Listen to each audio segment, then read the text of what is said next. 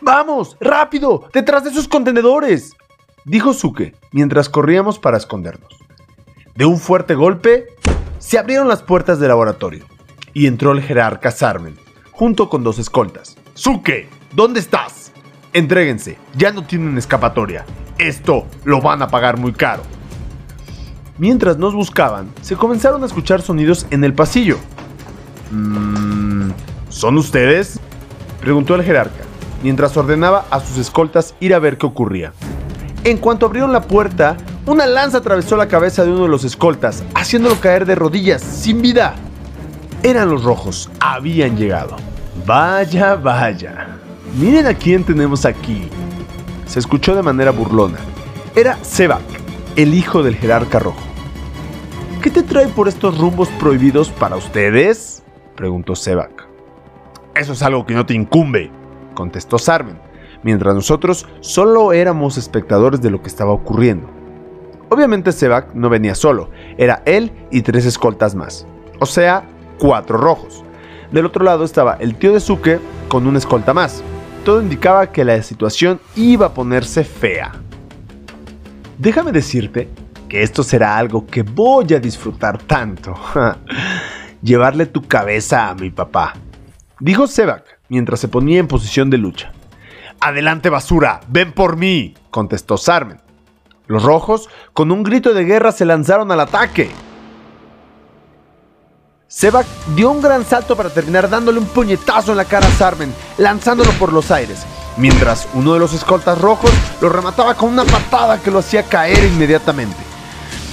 Sebak se abalanzó sobre de él, sujetándolo de los brazos y con uno de los brazos extras, recordemos que los gitianos tienen cuatro brazos, sacó una especie de daga, con toda la intención de clavársela en el cuello.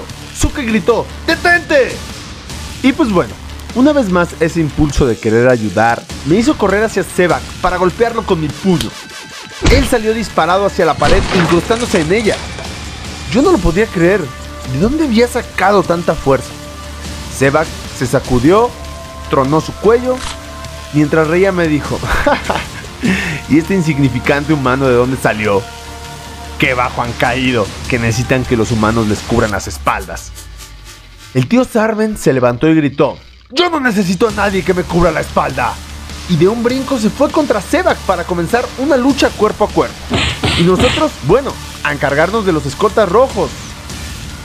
Fue cuando me lanzó un golpe volado, el cual pude esquivar y contraatacar golpeando su rostro con mi puño derecho, lanzándolo contra la pared.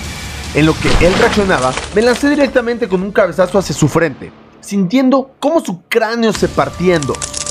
Y lo terminaba rematando con un rodillazo en el abdomen. Tengo que admitir que el crujir de sus huesos rompiéndose era algo que me agradaba. Después de esto, él cayó muerto a mis pies. Mientras los otros guardias y los jerarcas seguían peleando, al darme la vuelta solo alcancé a ver cómo nuestro guardia, el que nos acompañó todo el viaje, caía muerto, con el cuello cortado y lleno de sangre. El siguiente objetivo era Suke, pero afortunadamente llegué a tiempo, tomando el escolta rojo de su capa, lanzándolo contra el otro escolta rojo. Ahora solo quedábamos Sarmen, que peleaba contra Sebak, dos escoltas rojos, Suke y yo. Estos dos se vinieron contra mí, tirándome un sinfín de golpes. Pero podía esquivar todos, me sentía increíblemente rápido. Y los que no podía esquivar, los podía bloquear. De repente, tomé dos de los brazos de una escolta, deteniendo sus golpes, y con un impulso le di un rodillazo en la barbilla, seguido de un codazo en la sien y recibiendo una patada en las costillas al otro escolta que lo hacía gritar de dolor. Volví con el primero, el cual estaba casi inconsciente, dejándole caer mi rodilla sobre la nuca para después romper su cuello con mis manos. De reojo, pude ver cómo Sarmen estaba muy lastimado. Al parecer, estaba perdiendo la batalla. El escolta sobrante intentó patearme mientras saltaba. Afortunadamente, tomé su pierna y lo lancé contra Sebak y Sarmen. Sarmen, el tío de Suke, automáticamente comenzó a golpearlo en el piso sin piedad, mientras Sebak se incorporaba. Yo corrí y le hice una especie de tackle, el cual nos arrojó afuera del laboratorio, cayendo por unas escaleras que llegaban a un sótano. La caída fue muy fuerte, pero para Sebak era como si no hubiera sentido nada.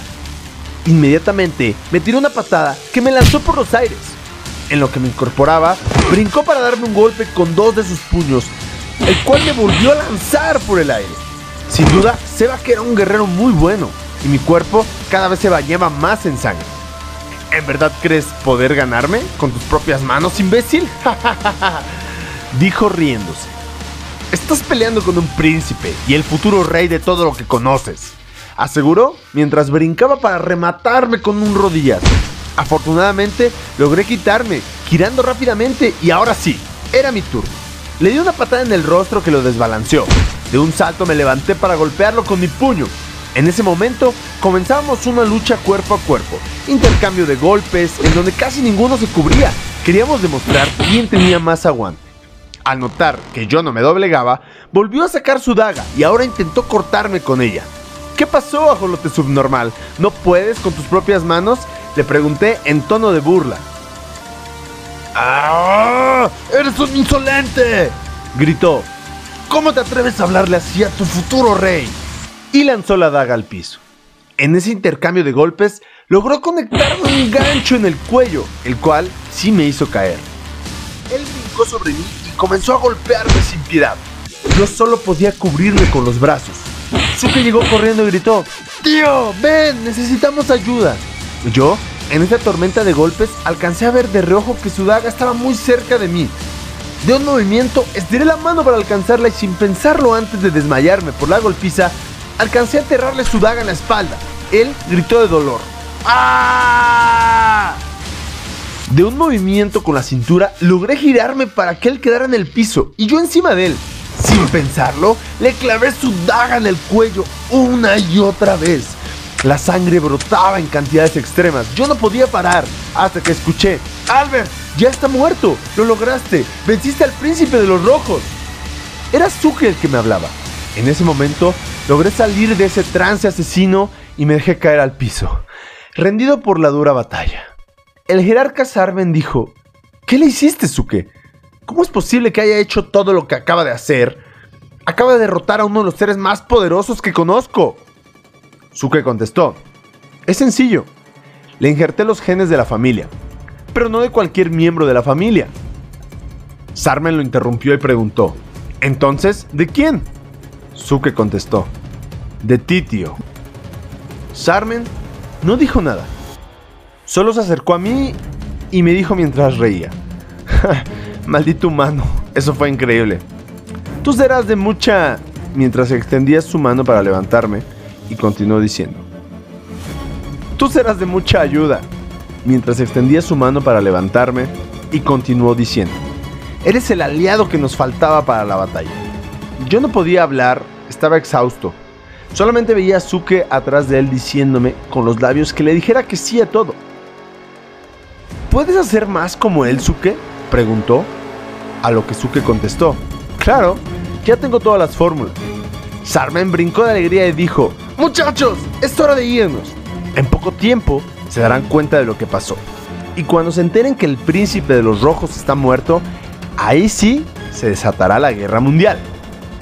Así es amigos, creo que acababa de firmar el tratado de una guerra mundial. Un tratado firmado con mucha, mucha sangre. ¡Hey! Muchísimas gracias por haber escuchado un capítulo más de Burpee Man El Inicio.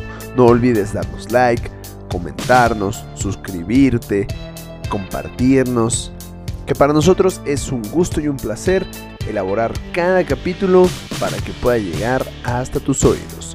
Una vez más, muchísimas gracias y nos vemos. Hasta la próxima.